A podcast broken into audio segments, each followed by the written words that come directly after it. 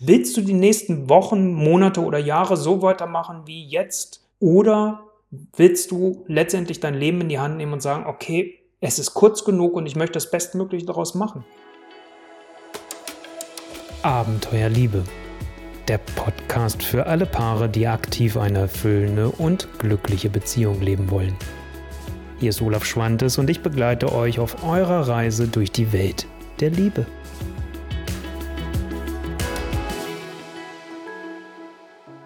Liebe dich nicht mehr. Vielleicht hast du das selbst schon benutzt oder gehört. Die wenigsten wissen, dass es zwei Optionen dann gibt, was das eigentlich wirklich bedeutet und begehen oft einen Fehler. Welches die Fehler sind, was wirklich eure Optionen da drin sind und was euch wirklich und dir helfen kann, darum geht es heute. Lass uns erstmal vorneweg festhalten, es ist völlig normal, dass die Liebe nicht mehr da sein kann. Aus welchen Gründen, da komme ich gleich noch dazu.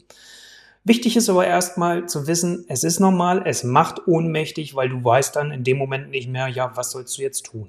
Und das auf beiden Seiten. Für die Person, die das gesagt hat, keine Liebe mehr zu haben, genauso wie die andere Person, die das gerade gehört hat.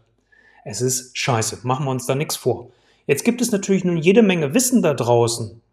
Aber was einfach fehlt, ist letztendlich die Unterscheidung in die zwei verschiedenen Arten und wie man da drin dann wirklich konkret handeln kann. Wenn keine Liebe mehr da ist, gibt es einen ganz großen Irrglauben. Nämlich das Gefühl, und das hatte ich gestern in einem Vorgespräch mit einem Paar, wo der Mann gesagt hat, dass er die Frau nicht mehr liebt und sie gesagt hat, hey, wir müssen doch nur an unserer Beziehung arbeiten. Komm, ich fange an, mich zu verändern. Das, was dir nicht gefällt, das mache ich anders. Und das kann nicht funktionieren. Das ist einer der Irrglauben, dass wir nur reden müssen, nur irgendwelche Veränderungsschritte machen, weil es fehlt da drin die Variante, 2. Das passt vielleicht, wenn eine Art und Weise da ist, da sprechen wir gleich drüber, aber selbst dann fehlt immer noch eine wesentliche Grundentscheidung davor. So, jetzt lass uns mal konkret werden. Es gibt also zwei unterschiedliche Arten, wenn das Thema keine Liebe mehr im Raum steht. Variante 1 ist, es ist wirklich keine partnerschaftliche Liebe mehr da. Es ist noch eine gewisse Zuneigung da, es gibt eine gewisse Verbundenheit, Ihr lebt vielleicht auch noch gut als WG zusammen, aber es ist einfach kein Gefühl mehr da. Und das ist ein Fakt, darüber kann ich nicht verhandeln. Und dass die Variante 2 ist, und das ist die, die ich auch recht häufig erlebe bei den Paaren, mit denen ich zusammenarbeite, dass das Gefühl der Liebe extrem zugedeckelt ist. Aufgrund der Verletzungen, die ihr euch gegenseitig zugefügt habt, aufgrund des verprassten Vertrauens, weil du vielleicht immer wieder einen Vorschuss an deinen Partner, an deine Partnerin gegeben hast, was aber nicht eingelöst wurde. Also es war nicht Walk Your Talk, sondern es waren leere Worthülsen. Und das führt natürlich dazu, dass man sich immer weiter zurückzieht. Und ich beschreibe das gerne mit so einem Bild wie so ein Raum, in dem man sich zurückzieht. Man macht die Tür zu, man macht die Fenster zu. Irgendwann fängt man an, die Mauern äh, im Fenster hochzuziehen. Irgendwann maut man auch die Tür zu. Und irgendwann seid ihr beide an dem Punkt, dass ihr euch nicht mehr erreicht, nicht mehr wisst, wie könnt ihr diesen Raum der Liebe wieder öffnen. Und vielleicht ist dir damit auch das nachvollziehbar, dass ich in diesen beiden Varianten unterschiedlich agieren muss. Was kann ich denn nun eigentlich tun in der Variante 1, wenn wirklich die partnerschaftliche Liebe zu Ende ist? Die Frage ist für mich, was hindert die Person, ich, wenn du jetzt die Person bist und sagst, ich habe keine Liebe mehr, was hindert dich daran, wirklich deine Entscheidung zu treffen, konsequent zu sein und zu sagen, ich gehe in die Trennung. Willst du, und das erlebe ich ganz oft immer wieder, darauf warten, dass dein Partner oder deine Partnerin auch Ja zum Nein sagt, zu eurer Beziehung, auch Ja zur Trennung sagt? Was hält dich da wirklich zurück? Ist es die Angst davor, dass du vielleicht eine falsche Entscheidung triffst und das in einem halben Jahr bereuen wirst? Ist es die Angst, dass du vielleicht dir das finanziell nicht leisten kannst? Ist es vielleicht, dass dein Partner, deine Partnerin gerade krank ist, vielleicht sogar psychisch krank ist und vielleicht sogar gesagt hat, wenn du mich verlässt, bringe ich mich um? Was ist der Grund, der dich in deiner Konsequenz zurückhält? Diese Frage solltest du dir beantworten. Dann solltest du schauen, wenn du das klarer hast, was kann wirklich im schlimmsten Fall passieren? Willst du die nächsten Wochen, Monate oder Jahre so weitermachen wie jetzt? Oder willst du letztendlich dein Leben in die Hand nehmen und sagen, okay, es ist kurz genug und ich möchte das Bestmögliche daraus machen. Weil am Ende des Tages machst du sonst dir selbst, deinem Partner und deiner Partnerin etwas vor. Und das wäre doch schade. Natürlich, wie gesagt, der Fall, wenn die andere Person droht, ich tue mir was an, Auch das habe ich oft noch erlebt. Da müsste man natürlich dann drüber reden, in aller Vorsicht, um solche Entscheidungen zu treffen. Aber lass dich nicht erpressen, weil Erpressung ist keine Basis für eine Liebe. Die Variante Nummer zwei, da möchte ich gleich darauf eingehen, nur so viel schon mal. Es fehlt ganz oft ein klarer Prozess. Es ist nicht nur das Reden, es ist nicht nur einfach mal schnell in Veränderung gehen, die nicht nachhaltig ist, nicht dauerhaft ist, sondern es braucht einen Prozess, eine ganz klare Struktur da drin, wie ihr es schaffen könnt, aufeinander wieder zuzugehen, wieder die Liebe zu entfachen und so auch wieder für Vertrauen zwischen euch beiden zu sorgen. Denn genau dieser klare Prozess ist das, was dir und euch beiden dann am Ende hilft, um wirklich eine nächste, neue Stufe in eurer Beziehung, in eurer Liebe zu beschreiten.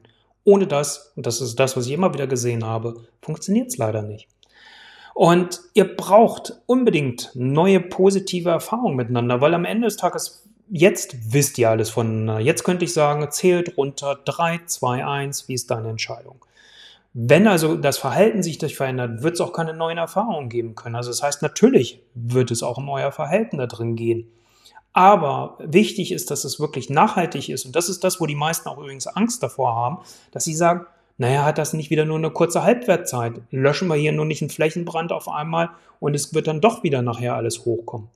Also, da achte ich natürlich drauf, dass ihr nicht irgendwo in diese Falle der Neujahrsvorsätze reinfällt. Also euch nicht zu viel vornehmt und nicht zu viel auf einmal vornehmt, sondern konzentriert euch auf ein oder zwei Veränderungspunkte Bleibt dran. Ich habe oft genug auch schon in meinen Beiträgen darüber gesprochen, euch einen 90-Tage-Plan zu machen, um wirklich den Fokus zu halten, weil genau das bringt euch dahin und hilft euch.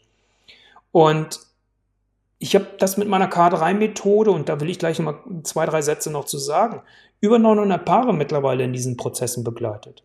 Natürlich haben nicht alle das gleiche, die gleiche Fragestellung gehabt und haben nicht gesagt, da ist keine Liebe mehr. Aber ich würde sagen, ein gutes Drittel davon waren genau an diesem Punkt. Und so weiß ich mittlerweile sehr genau, was da hilft. Lass uns mal gucken, die K3, was ist das? Das erste K steht für den Kopf. Was meine ich ganz konkret?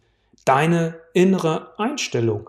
Also, kannst du dir überhaupt vorstellen, bist du überhaupt bereit, grundsätzlich an eine Veränderung überhaupt zu glauben? Weil wenn das schon von vornherein nicht da ist, das habe ich gestern übrigens im Vorgespräch dem Paar auch gesagt, habe ich gesagt, wenn ihr das nicht schafft an der Stelle, brauchen wir es gar nicht anfangen, miteinander zu arbeiten. Dann habt ihr eure Antwort. Also, das ist ein wichtiger Aspekt. Der zweite, das zweite K ist der Körper. Was tue ich in so einem Prozess mit meinen Emotionen? Wenn die Verletzungen wieder hochploppen, wie gehe ich mit meinem Wut, mit meiner Frust, mit meinem Ärger um? Was tue ich dafür? Wie nutze ich meine emotionalen Ventile wirklich konsequent? Auf der einen Seite. Auf der anderen Seite, wie sorge ich für mich selbst gut? Das nette Thema Selbstfürsorge. Also, was tue ich auf der Ernährungsseite? Futtere ich mir das Zeug rein wegen meinem Leid, wegen meinem Frust oder tue ich mir Gutes? Und wie schlafe ich eigentlich? Also, das brauchen wir da drin auch, weil wenn wir das vergessen, dann seid ihr kraft- und saftlos, dann könnt ihr nicht in eine Veränderung kommen. Und wenn wir diese gute Basis miteinander für euch geschaffen haben oder ihr für euch, dann kommt das dritte K, nämlich die Kommunikation.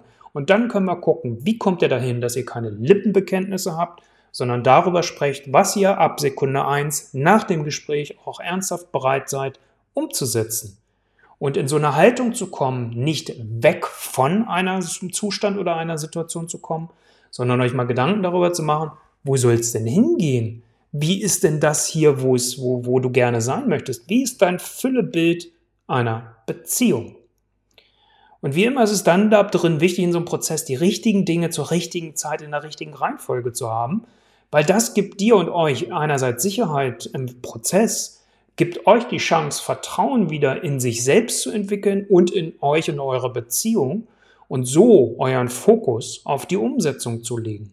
Verschwende nicht deine Zeit, verschwende nicht deine Energie, verschwende auch nicht unnütz dein Geld, sondern lass uns gemeinsam im kostenfreien Love Call unter olaf-schwantes.com schauen, wie du und ihr eure Liebe wieder wecken könnt, sodass ihr beide euch wieder anschaut zueinander sagen könnt, ich liebe dich.